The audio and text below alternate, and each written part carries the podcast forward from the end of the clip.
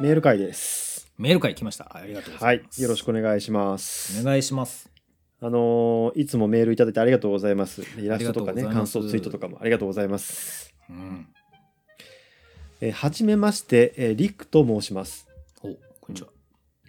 以前ウェブサイトのメールフォームから同じ内容のメッセージを送ろうとしたのですがうまく送れなかったようなので、こちらにメールをしましたもし重複していたら申し訳ありませんやっぱ大変申し訳ないですね なんか同じようなことをね言ってる人がいてちょっとそのブログの方のメールフォームの調子が悪いのかもしれないああ、なるほど、そうでしたか。うんそれは申し訳ないですね。なるほど。あのねメアドをあの直で送ってきていただいても全然大丈夫なんでそうですね。やりやすい方ではいえっ、と、はいツイッター引用のツイッターのプロフィールにメールアドレス書いてるので、ああこちらから。えーっと、えーお二人の感想を聞いてみたい小説があって、初めてメッセージを送りました。ほうほうえーそれは、三浦紫音さんの愛なき世界という本です。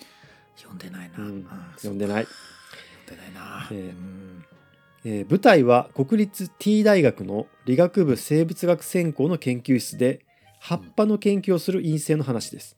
葉っぱ？ん おお、そうなんだ。うん植物系ね。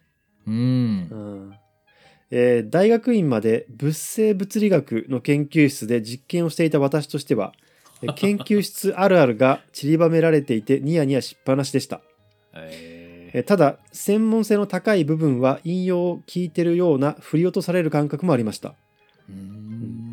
もし読まれたことがあれば感想を聞いてみたいです。では今後も更新楽しみにしております。ありがとうございます。ありがとうございます。それはちょっと読みます。とりあえず読みます、読みます。そうだね。う。うん、うんちょっともう一回タイトルお願いします。えー三浦紫音さんの愛なき世界愛なき世界ね。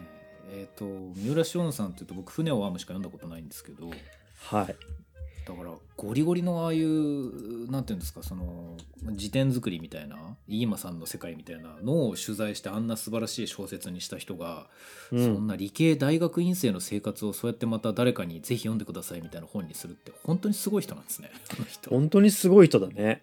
うん。取材がすごいんだな取材がすいごいんだろうね。うーんすごい。そうかあの、えー。風風が強く吹いてるっていう、まあ、それもアニメ化されたんだけど駅伝大学駅伝の話とかもやってるし、多分それも取材を相当されたんだと思うんだけどやっぱりあこう興味がある世界にをどんどん調べてって実際こう話も聞きに行ったりしていろいろやって書くんだろうね。うーん。いやそう考えると本当にすごい人ですね。いやあの文系学問理系学問運動ともう何でもできちゃうんですね本当に。そう、うん、やべえな、えー葉っぱの研究っていうのは植物なんとか学なのかな？植物学、ぱ？うんうん、植物学みたい。うーん。博士課程まで。いやー T 大学って東北大学ですかね？そしたら。東北大学か東京大学か。東大で聞いたことないな。いやーなんか植物？東北あたりにありそう。いやー植物あるんですかね？東大に。あるあるあるあるよ。あ本当ですか？あるんだ、うん、植物の研究室がないあの国立大学って珍しいんじゃないかな。えそうなんだ知らうなかっん、確実にやってる人いると思うよ理学部とかで。た。そうかあ理学部なんですね、葉っぱは。理学理学部理学部うんうん理学部理学部の生物系。あそうなんだ。うん。全然知らない、そこ。読みたいな。よし読みましょう。読んでみます。リクさんですね。またちょっと読んだらその感想会でいつになるか分かりませんがえそう。やります。はい、でこの人にやってた物性物理ってさよく聞くんだけどさうん。えー、っと物質の虚子的な性質を微子的な観点から研究する。粘性とかですかね。うん。だその材料科学との違いがちょっとやっぱ分かんないんだよね。確かになやっぱその新しく作るっていう側と解析するっていう側で分かれてんのかな。物性物理でちょっとだけ病理と関わるのは、超音波画像と病理組織像の対比っていうのをやるときに物性物理がちょっと関係あるんですよね多分、うんうんうん。歪みとかその粘性みたいな話が分かるとありがたいってことになるので生体生体のその作ってる物質の性質みたいなことね。そうですそうです。プロテオグリカンがどれぐらい入ると。でもそれってなんかケミカルな方にも感じるしなんかそれが物性物理としてはどういう話になるのかっていうのがよくわかんないな。いやーなるほどね。教えてほしいわ、うん。うん。物理学的な方をやればそうなるのかな。そうですね。あ先輩ちなみにちょっと話戻りますけどその愛ってどういう字の愛ですか？えっと漢字の愛あのラブの方ラブの愛なんだ。うんうん。一瞬藍色の愛だったりして。ってちょっと今ちょっと思っちゃったんですよね。植物。ああなるほどね。はいはいはい、うん。ちなみに日本日本植物学会日本植物学会賞特別賞受賞って書いてある。すごい。あそうなんだ、うん、日本植物学会が反応してるってことだね。ちょっとそういうのな僕が今こうやって生活しててまだ知らないっていうのが、あの嬉しいことですね。もうね。そんなそんなそうそうそう。驚いてるやつは全く知らないもんな、うん。あのちなみに、うん。三浦紫音さんって、まあ、達夫さんとも仲がいいっていうかさ。え？うんあの日本でキスなんか日本でも有数の腐女子らしいんだよね。そっち？そっちでもこう突き抜けてで多分そこでこうなんかまあ辞書のことももちろんあるけどなんかいろいろあってはあ多分達夫さんといろいろこう面識があるっていう関係があるみたいで。そうなんだ、あのーてっきり辞書の方かと思った。だからまあはい。でまあそそれとはまあ直接関係ないんだけどそのえっ、とこの本のさページに行くとうん。あの恋のライバルは草でしたって書いてある。草って植物の草ね、うん、いやまあなるほどなるほどと思ってさその何かに熱中してる人だからさその研究にね。ああなるほど、あーまあわかるわ、うん。そうか。恋のライバルは草でした。すごいな。でもだからそういうそのなんていうかそうそうそうそう。あー。ね。確実になんかそういううん。あのいわゆる二次元的な方向から見ても結構カロリー高めのものをこうぶち込んでくる人なのかなっていう気がする。その文学なんていうのかな。まあいいや。これじゃよ。あ のうん。いやその全部分かってるめちゃめちゃ分かってる人っていうのはある。あー分かってる人なね。二次元的なその文脈も全部分かってる。いや船を編むでそんな感覚あんまり見えてこなかったからちょっと舐めてたな。そうか三浦紫音めちゃめちゃ入ってると思うよ。まあ、あれ？のあれ、うんめちゃめちゃ入ってると思うよ。あれ？全然そのレセプターない時に読んでるな、いや、そそうそうそう。いや、全然いいんです。それ別にそれはさ、作品が面白いっていうのはね、一番、それが、そのためにいろいろあるわけだからさ。もう一回読んでみよう。ダメだ。もうあの表紙の手触りしか覚えてない。いや。そうか。すいません精進が足りず、えー 読んでみます。あ お教えいただきありがとうございます。ね、ありがとうございます。読んでみよう。はいえー、よう先輩、ヤンデル先生、いらっしゃいましたら、サンキュー達夫さん、こんにちは。いつも楽しく拝聴しております。眉毛と申します。えーお便り眉毛2回目ですうん。えー200回記念の際にお便りを読んでいただいて嬉しくなり、調子に乗ってしまったのと、お伝えしたいと思ったことがございましたので、また筆を取ってしまいました。いや、まあ、あの何回メール送っていただいてもいいんでね。うん本当そう、はいうんえーちょっと待ってくださいねうんとねえー私は地方公務員なのですが、うん。えー勤めている自治体がえー連携協定を連携協定を結んでいる大学がありまして、はあはあえ先日はあ。うん、先日その大学の、えー産官学交流会に参加しました、うん。ありますねそういうのね、うん。えーその交流会のプログラムとして、えーポスターセッションによる研究紹介があったのですが、うん。えーそこで紹介されていた研究の一つにえー画像診断 AI まえーかっこ診断するのは CT 画像やペット画像などのようでした。に関するものがありました。うんうんうんうん、CT とかペットとかの画像診断 AI。うんうんえー交流会に参加した多くの一般の方にもなんとなくわかるように簡単に研究について紹介されており、えーこの研究において重要なのは、この画像診断 AI はえーどういう異常かを判断するのではなく、うん正常な状態ではないことを検知するだけであるという点でした。ああなるほど。うんうんうんうん。どういう異常かを判断するのではなく、えー異常であるかどうかということだけ判定すると。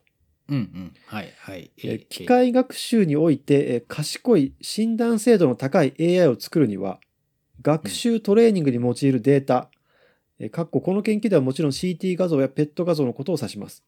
が、とにかくたくさん必要とのことですが、うん。異常の種類ごと、まあ、病気とかのねそういう種類ごとに、えそれぞれ十分な量の学習材料を集めるのはやはり大変なのだそうです。うんうんえそこで異常がありそれがどういうものかを判断するのは割り切って諦めてうんえ比較的に簡単にあ比較的簡単に集めやすい正常な状態の画像をひたすら学習させることでうんどういう異常かはわからないけど学習したどの正常な状態でもないことだけはわかるということを高い精度で判断できる AI を作るとのことでした。うんうん具体的な活用事例なども紹介されておりこういう方面のリテラシーが低い自分でもとても面白いと感じることができました。あら素敵。うん。確かに面白い。うん。えーおそらくですが少し前までの自分であればこの研究紹介ポスターの前を通ってもあまり興味を持たなかったと思います、うえーんしかし今回実際に足を止め話をしっかり聞き疑問に思ったことへの質問までしてしまったくらいに興味を持つことができたのは引用で病んでる先生がたびたび病理診断 AI についてお話しされていたからだと思います。あらそう言っていただけると。ほつまり何が言いたいかというと引用のおかげで自分の興味の幅が広がりそれがとっても嬉しいということです。まあでこのことをお礼を申し上げたく思いお便りしました。本当にありがとうございます。えー体調など崩されないようどうぞご自愛ください。これからも配信楽しみにしております。えーすごく調子に乗っているのでまたお便りさせていただきます。それでは。ね。ありがとうございます。素晴らしい。もう同じ人がね、毎回送ってくれても全然いいんですよ。先輩が読むかどうかは分かりませんけども、えーそう あのいいんですよ。送ってください。うちの場合はああのの常連とかあんまりないですから。ないですからね。あの、読む、読む、ね、ここの、な配信に載っける載っけないに関わらず送ってくれたら嬉しいからね。なるほど。そりゃそうだ、ううんんうん確かにそうですよね。うん。そうだ。コミュニケーションの場なんだよな。そうい。や、それで、その、正常をたくさん学習させて、異常は、まあ、それ以外が全部異常っていう考え方っていうのはとても大事でとかっていうのは全くそうなんですけど、それをその、産官学連携、産官学っていうのは出産の産に、えっ、と、官、官、官公庁、官僚の官ですね。官僚の官に、学問の学、産官学連携ってやつですけど、うんうんそこで地方公務員の方が学術の人たちのプレゼンを聞くっていう場に AI が出てくるっていうのはまあ超リアルですよね。本当にね。そうだね。うん。うん。でも AI が実学なのでその研究室の中ではできたっていうだけじゃなくてやっぱりそのお金を使ったりする行政の人たちにもちゃんとプレゼンをしたいっていうところまでもたどり着いてるってことなんですよね。うんだからそれはね、うん、でそのまあ企業側というか産業側でもね AI のそういうこういう開発すごく盛んだもんね。盛んですね、ううんん。でその正常をですねいっぱい覚えさせることができるとどうなるかっていうと異常に見えるけど問題ないって人がいっぱい引っかかってくるわけですようん。今度は、まあ、当然それはスクリーニングの問題だと思うんですけどね、そうだね。でもいいんですよ。いっぱい引っ掛けてまあ AI はこれぐらいしかできないんだわとかって言いながらニヤニヤ人が残りの仕事をするっていうのが今のところ AI の一番いい使い方なんですよ。ね だからねそれは。完璧にしなくていい、う。うん。ん。なんかそのさ、バーってこうす、なんでスクリーニングしていくときに今見落とさないとかさ、うん。そうですね。ここ、ここ異常なんじゃないのっていうサジェストをしてくれるっていうことで、い、ろんなものがこう支えられるよね。そうですね。診断系って。そう本当にそう。しかもね異常だって言われてからあと細かいこと考えるのは人間の仕事だっていうと人間のプライドも折らなくて済むんですよね。まあ確かにね。そこにばっかり金出るんですよ。本当今。おー。まあ、その現実現可能性が高いっていうか、すね、あの今まさにできそうだっていうのに加えてはい。やっぱりいろんな人が受け入れやすいっていうのもあるんだろうね。その価値観の転換を図らなくてもいいからね。あそうそう。なんかですね、そのベテランとかエースとか、そういう仕事を今までやってきた人たちが自分のプライドを保ったまんまうん。スタディに参加できるっていうんですかね、その AI を使ったらどうなるっていうのをやれるので、みんな結構リアルな機嫌こと言うよくな機嫌よくやれるんですよそういう時は。リアルなこと言うな。いや本当に。でもこれが AI が優秀すぎて人間の診断を超えてきますとかってやつだと、うん。あの大御所の教授とかに頼めなかったりするんですよ。診断がすごい人に。へあなたの診断制度を超えてきますとかってなんで俺を超えられなきゃいけないんだみたいな話に 本当リアルになってくるんで。あうのーん。確かそういうにのよりねもいいんですよ開発が。まあ病理あんまないけど細胞診とかまさにそうですね、じゃあ今あるとしたら、うん。その、えー、とまだ経験年数が浅くてもはい。そのベテランとかエースとか呼ばれる人に割と近いような診断制度が出せますよとかそのそこの AI をアシストとして使えば。そうそう。あるいはそのエースの人でも、まあ、あのい成績がちょっと上がりますよとか、そうなんです。うん、でもっそういうと言うと感じのが、うんはい結構あの胃カメラとかではえぐい話になってて、はい。あの5年まで5年目までの人は胃の中のちっちゃい異常をこれぐらい見逃しますと、まあ、うん。ちっちゃい異常なんでそんなに問題はないんですけど、まうん。あそういうなんかコンペみたいなのやると見逃すんですよ。2ミリの病変とか見逃すと。で、うん。15年目の人だとこんなにいっぱい見つかりますっていうこうラーニングカーブみたいなのを出すんですね。でとにかくあのその病気かどうかはともかく異常があったら見つけろってやるともう何年目とかっていうのによってあからさまに差が出るんですけどうん。あのただ発見するってことだけだったら AI はとっくにそれよりうまいんですよ。あのベテランよりうまい。はい。もうそこまでうん。言ってます。言ってます、うんなので、AI をとりあえず導入することであのベテランよりもちゃんと異常は発見できるとうんただしその異常がどういう異常なのかは全くわからないのでってところでだから別室で控えていたあのベテランドクターがどれどれ任せろって言って見に来るっていうシステムやりませんかっていう話がよく出ます本当に。ああーはいはいはいはいうん、えそしたらなんか一人ベテランがいるだけでめっちゃ仕事回るよみたいなことね。そうですね。あとは将来的にはその胃カメラ入れる人は例えば技師さんとか看護師さんみたいな人もっと人口があって医者よりも人数いっぱい雇っててしかも、その医者って他にもいろんな仕事しなきゃいけないみたいなのありますけどその内視鏡を入れることばっかりちゃんと訓練した専門の人がやっていればもう患者さんにも優しく全然痛くなく胃カメラ入れるの超うまいしでそこでくるくるくるってこうカメラを右左とかって動かしていくと AI が勝手に異常なところだけ見つけてくれてで異常なとこ見つけたっていうのを後で本当にそういうの診断できる医者がどれどれどこ見つけたのってチェックだけすれば全部いくみたいな話が想定されてますね。うんはあはあなるほどね。もうまさにそういう話ですよ今の言ってるやつは。すごくさその長期的なっていうかさ大体こう、はい。そういう技術新しい技術ってさうん。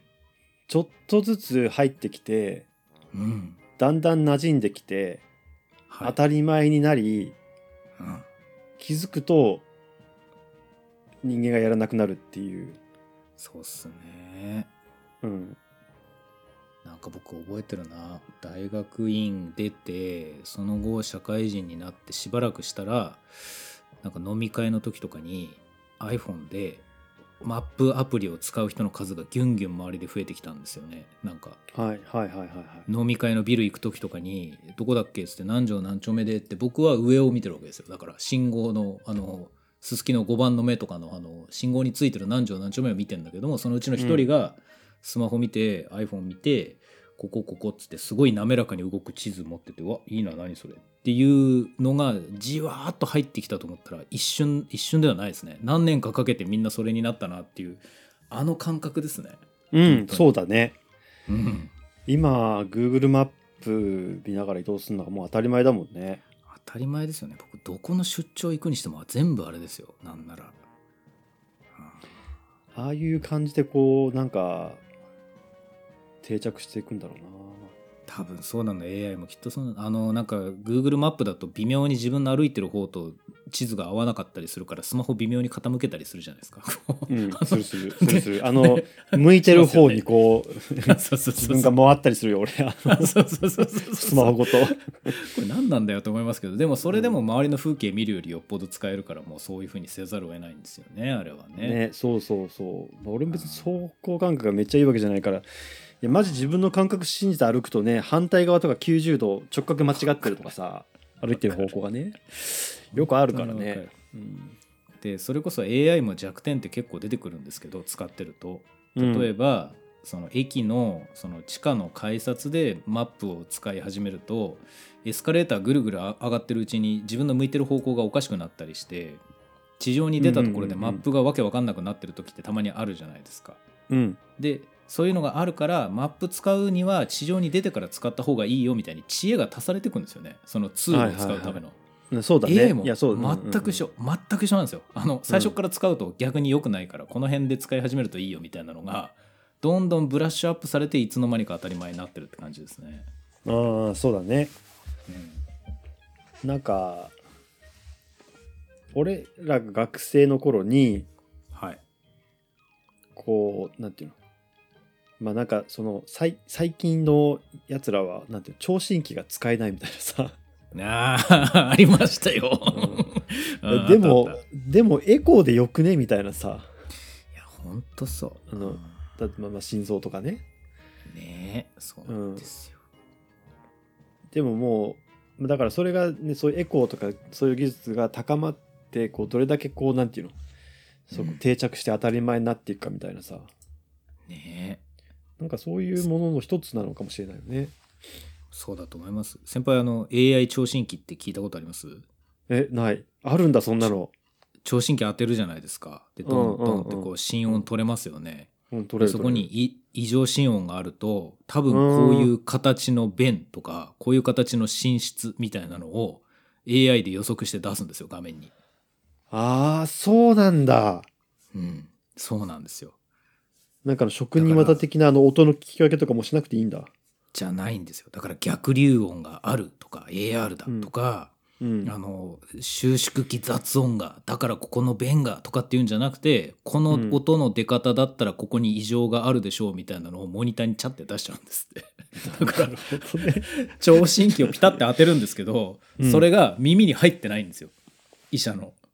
パソコンにつながってるんですよああねあの聴診器の先が耳じゃなくて機械になってるね。そう。もう僕その話聞いた時笑っちゃって。これ聴診器首にかけないねと思って。パソコンにかけるんだこれと思ってですね。面白かったですねあれはね。なるほどね。ね。いやまあそういう確かに音ね音声の AI もあるわけだからそれはそういう話になるわな。あるんですよ。もう僕超音波っていうイメージがあったのであの超音波は目じゃないですか、だから聴診器って言われた時にちょっとあっと思っちゃいましたね。あのあって思うねなんかも盲点盲点だね。そうそうそう確かにみたいな。確かに言われてみればみたいな。まあ何でもそうなるんでしょうね今はね、うん、まああのねあの昔コンポであったさいわゆるさなんて言うんだっけあれ、あのあコンポ？こう低い低い方から高い方までさ波形が出るじゃん音の。出る。あれ僕ずっと見てた。ね 今の人わあれかんのかな？うんあれあのあれってさまあそのある周波域ごとのさ音の強さだから、はい。まあ、それが情報として取れるわけじゃん。うん。でそのだから音ってそのパターンだからうん。それをこうねあの機械学習に突っ込めばいいって話だからね。そうっすね。基本かすごいまあ大雑把に言ってしまうと。そうなんですよ。ね。え何でも何でも AI でもね AI 使ってえじゃあ人は何すんの？とかって言ってるのは使ったことない人で、あの AI 聴診器なんか使い始めたら面白くて面白くてめっちゃハマりますよ、普通に。あの人の脳を刺激されるみたいな。え確かにね。うん。確かにな、そうだわ。もうね面白くて自分の心臓を無理やり聞いてしまうようになるんですよあれはね、うん面白いです。えーっとよう先輩一先生ごきげんようごきげんよ。う。えーメールフォームから送ってみたのですが送信中でぐるぐるしてしまったので再送します。重複してしまったらごめんなさい。あ本当すいません。また？はい、えー また。また。うん。えーお二人がお話しされているトーンが好きで聞いています。あらありがとうございます。でこれねそうえーあロココさんからいただきました。あロココさんありがとうございます。はい。えー配信されたら即キャッチしに行くくらいには前のめりです。まあ。サイエンスのことは1ミリも分かりません。ミリシラです なんとかこ、うん。なんとかこっちのフィールドに寄せれないものかと送ったアニメ漫画語りのメールを読んでいただきやったぜの気持ちありがとうございます。えーディスコミの話題においてはイッチー先生と私の感想を足したらちょうどいいのではとおっしゃる楊先輩に対消滅すると思うと返すイッチー先生。対消滅と追消滅の違いは分かりませんがラリアートし合ってリングの真ん中でお互い叩きつけ合うあれですよね。分かります、うん、間違ってない。あの 運動量は消滅してるからね。うん。うん、あのねえ対消滅と追消滅がどっちが正しいか僕いまだに分かってないんであまりいじめないでください。字でしか読まないから分かんない、うん。追追消滅じゃないかな。わかんないけど。まあ対になってるから追消滅なのかな、うん。いやでもわかんない。物理学用語は新しい方とかあるからな。ディスコミまだ読破していません。読み進めて読み進めてはいます。うんえー最新回225回では、えーイッチー先生がまさかのコナンフォロワーだという話題に、うん、フォロワーってほどか、うん、まあ、うん、はいえな何あの世界を共有してるだと？と興奮、うえん、え拙者ツイッターで流れてきた赤井さんと安室くんの二次創作をきっかけに数年前の劇場版。えーっとねこれ純国って書いて何て読むんだっけ、ん漆黒のなんとかかんとかなうん、のナイトメアでコナン作品にハマった、はいえー赤アームの民でござる。うんいやそうさようでござるか、うんあのーそうね。純国のナイトメア。全国のナイトメそうか、悪夢って書いてナイトメアなんだけど、そのひカタカナに開いてくれてんだ、これ多分。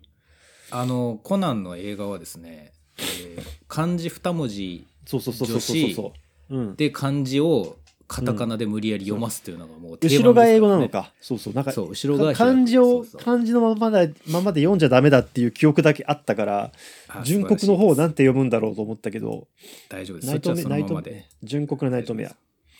これがめちゃめちゃ興行収入いったやつだよね。コナン君の中でも。そうですね、ううんん。まあ見てないんだけど、あの、情報だけ入ってくるっていうね。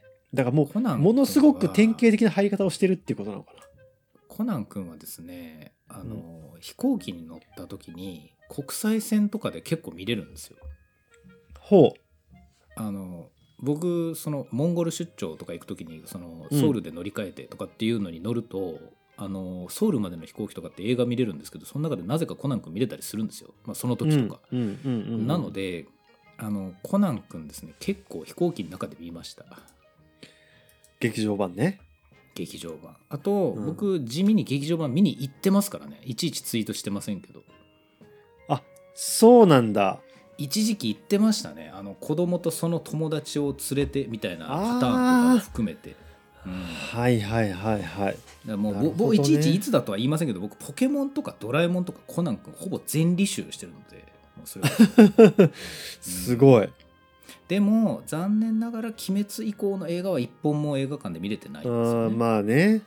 まあそういうご時世になっちゃったんで本当は見に行きたいんですけど、もうそもうそろそろ行ってもいいかなと正直思ってますけどねそうなんだよ。あそこら辺結構一致ちゃんと見てるんだよね。見てるだからねあのアガサ博士の問題あの謎々がわけわかんないしそれにね灰原が必ずちゃんと答えるのに毎回イライラしてるってことだけは言っておきます、なるほど。うん そうっすか。わかんないよそんなのって思ってもう時々まあいいやもうこの話し始めるとダメだあのにわかがバレてしまうからやめますはいえー、ちょっと待ってね。まあいいか。はい。えー、っと、えーイッチー先生のおっしゃる通り、最近のコナンワールドはかなりの前提を共有していることを求められます。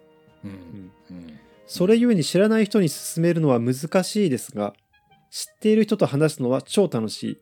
そしてオタク文脈がわかる人に私がコナンキャラの何に燃えているのかを話すのもそういった前提を分かってくれているので語りがいがあります。あーまあねうんそうねしかし全く知らない人にガンダムを前提にしたキャラがいるとかちょっと説明困難です。5時間必要です。なるほど。5時間ですよ。まあまあ、えー妥当な時間。うんうん熱文字にコナン特集の要請メールを含め今年の映画「えーハロウィンの花嫁を大」の感想を大量投稿しましたがその際に気にしたのは、うん。えー演者もリスナーもどこまでコナンワールドを知っているのかどこからどこまでを前提にしてレコメンドすればいいのかということでした、うん、あーなるほどね。確かに。これあの詳しく説明するとメールが長くなるし。あまりにも何も書かないと、まあ、訳がわからないってことだけどまあ熱文字に送るんだったら前提情報が足りてないところは多分あの達夫さんねをはじめねあの、うん。出演してる人が足してくれると思うからまあ短い方がいいかなとは思うけどね。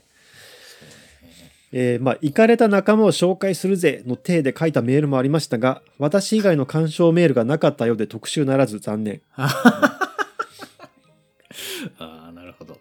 僕ねえ何にしても見てないんだよね。うん、はいハロウィンですね、うん。何にしても引用にて前提の共有の話題でコナンワールドについてお話が聞けて全くもって俺特会でした。えー、イッチー先生も熱文字にコナンの面白さ紹介を投稿してください。っていうね。ありがとうございなるます。ほど。ありがとうございます。こそもそもあのこのねあのイッチーがコナンをね見てるっていうことを聞いてうんあの世界を共有してるだとって興奮してるんだけど多分ね世界は共有してないと思うんだよね。その通り。もう今ねなんてこううん。ぼかそうかと思ったら直球で答えてくれて全てその通りです、うんうん。ありがとうございます。同じ作品を見ても多分ね感じてる世界は違うと思うんだよね。違うと思う。僕そのね、うん。人間関係の相関図にハートと×をずっと書き続けるようなことはしてないのでちょっとそこは共有できないんですけど、うん。うん。あのねコナン君をその最初見に行った時なんでちなみにコナンじゃなくてコナン君っていうかっていうのはすごく大事な問題だと僕の中では思ってるんですけどほあのコナン見に行く時にだから子供連れで行くとコナン君って呼び方になるんですよ。うああなるほど。なりますよ。で、うん自分だけで言ってたらコナン見てきたわっていう話になるんですけどもだから僕、うんどんな文脈でもコナン君って言っちゃうんですよ。例え話とかでも何でもそうなんですけど金田一とコナン君がさってなんでそこだけ君付けすんのみたいに絶対言われるぐらいもうだから染みついていると、まあ、その文脈が本当に共有されてるかっていうのはまた難しいところなんだよな。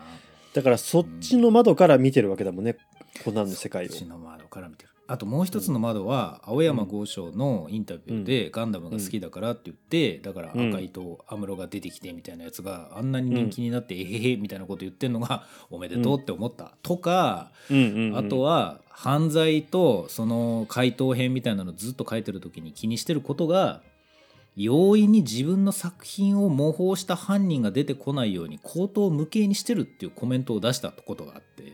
うん、僕僕はそれでコナンが好きになったんですよ本当に。ああなるほどね。いいねって思ったんですよ。その、うん。その割り切り方大好きって思ってそれ以来コナンのことをもう真正面から受け止めようと。確かになんかイッチーもなんかそういううん。ことを気を使ってなんかテクいことをするとかあるもんね。まあ似てるかもね。うん。でもそのテクイっていう感じ、いやまあそうですよ、でそれが、あのーなんかルパン三世みてえだなってその時思ったんですよ。感ああ覚がはいはいはい。大事なことだよね。そうなんです。泥棒なんですけどすごいファンタジックな泥棒じゃないですか。やってることが。うん気球で飛んでいくみたいなね。あそうそう。なんかうん。タコで飛んでいくとか気球で飛んでいくとか、うん。本当今その通りのイメージだと思うんですけど、うん、その2つってなんか似てんだなって思った瞬間にコラボした時期があったんですよね。あっと思って。ああ映画あったね。ね。ああいうのを見ててあやっぱりそういうメッセージを俺受け取る側なんだなと思ってコナン君見ようって思ったっていう記憶がすごくあります。それはね。ちょっとコナン君見たくなったな。コナン君面白いですよ。あの昔のやつ見ると思いっきりあらが多いんですけど全然関係なく見れます。うんうんうんうん いいの？だからあらがあってもいいの。楽しく見れるから。そういうもんだよね。そういうもんです。あとはねなんかその他の番組の話をずっとしてるとこの番組だけ聞いてる人には申し訳ないんですけどその熱量と文字数っていう番組のブヒブっていう番組の初見記者の、えー投稿をずっとやっぱり全部聞きたいくらいは そこはねあれはすごい。やっぱまあみんな言ってますけどね。あれは本当素晴らしいですね、うん。うん。うん。全然コナン君関係ないけど、まあ素晴らしいと思うなるほどね。どの辺がいいですか？えその世界の、うん。えー文脈を壊さずに自分がわがままに入っていくっていううんうんうんうん。その番組の投稿でしか許されないようなお遊びを許している原作の美しさにちょっとグッときますね。ああ、そのすごく二次創作的というかね。まあそれはそうなんだけどさ。まあ二次創作なんですけど何でしょう、うん。会話劇じゃないですかある意味。うん。言ってみれば。他の人に読んでもらうというおお便りとしてやってる二次創作って尊いと思いますよ僕は。あの自分の字とか自分の絵じゃなくてそれを誰かに読ませる前提っていうのってあんまりあ確かにそこ違うかも。そう。いわゆるそのあれ違うと夢小説みたいなさはいそうですね。やつなわけだよね。だけそうです。どまあその夢小説を書いて、まあ、どっかのサイトに上げるとか、まあ、あるいはその本にして同人誌で頒布するとかっていうことではなくではないんです。メールを送ってまあ達夫さんが読むっていう前提のもとに書いてるっていうね。ちょっと僕そういう文化が他にあるかどうかっていうのはあまり知らないんですけどだから他の人が声に出すことによって成り立つ創作ってうん。あと講談とかしかなくないです？ああそうそう。だからねその女性のどのキャラクターも達夫さんの声で読まれるっていう。そう。まああのうんなんか一回達夫さんがちらっと言ったことあっていやそりゃそうだよなって思ったことあるのさ落語的だっていう。まあ落語的はそうだな。でも落語的そうかもしれないですけど、あ全部達夫さんがっていうそのシチュエーション。まあこれ知らない人はちんぷんかんぷんかもしれませんけど、うん。要はどんな萌えシチュエーションだろうとどんなオタク大好きシチュエーションだろうと、メールで送ってるからそれを読む。達夫さんという一人の声で全て演じられるっていうところに毎週毎週じゃねえや毎回メールが届いていくっていうあの不気味な構成はですねやっぱりちょっと、うん。あの文化遺産ですよあれは。本当に。他ないもんいや確かにそうかもしれない。うん、まあなんか落語ってあの演じないっていうのがあるんだって。声色とかも変えないっていうなんかそのななんていうかそう文文化というか技法っていうかあるらしいんだよね。そのままの声でやるんだけどそのなんか多分脳内聞いてる人の方がその相当することによって女性になったりとかいろんなキャラクターっていうか登場人物になるっていうなんかなんかあれがあるんだって。そうかうん、あの落語でちょっと話膨らましたあれですけど落語で思い出しましたけど今ジャンプで連載されてる「あかね話」っていう漫画があるんですよ。うん。あかねがひらがなで話は話し家の話口編に新しいなんですけど落語モチーフなんですけどうん。ああれ連載が始まってから一気にそのジャンプの後ろの方に入ってって打ち切りコース行くのかなと思ったんですよ。モチーフは面白いけどと思って。うんうんうん。でもまあ落語の話だし面白いなと思ったらほとんど毎週の方に関東に来てるんですよね。へえすごいじゃん。なんならワンピースの隣にいるんですよいっつも。うんであれ？茜話めちゃ盛り上がっとるやんっていう話の今本当に最新号であの話し家がですねそのどこまで声色で観客にその夢を見させるかっていうテーマを今まさにやってるとこなんですよ。へえあそうなんだ。熱いね。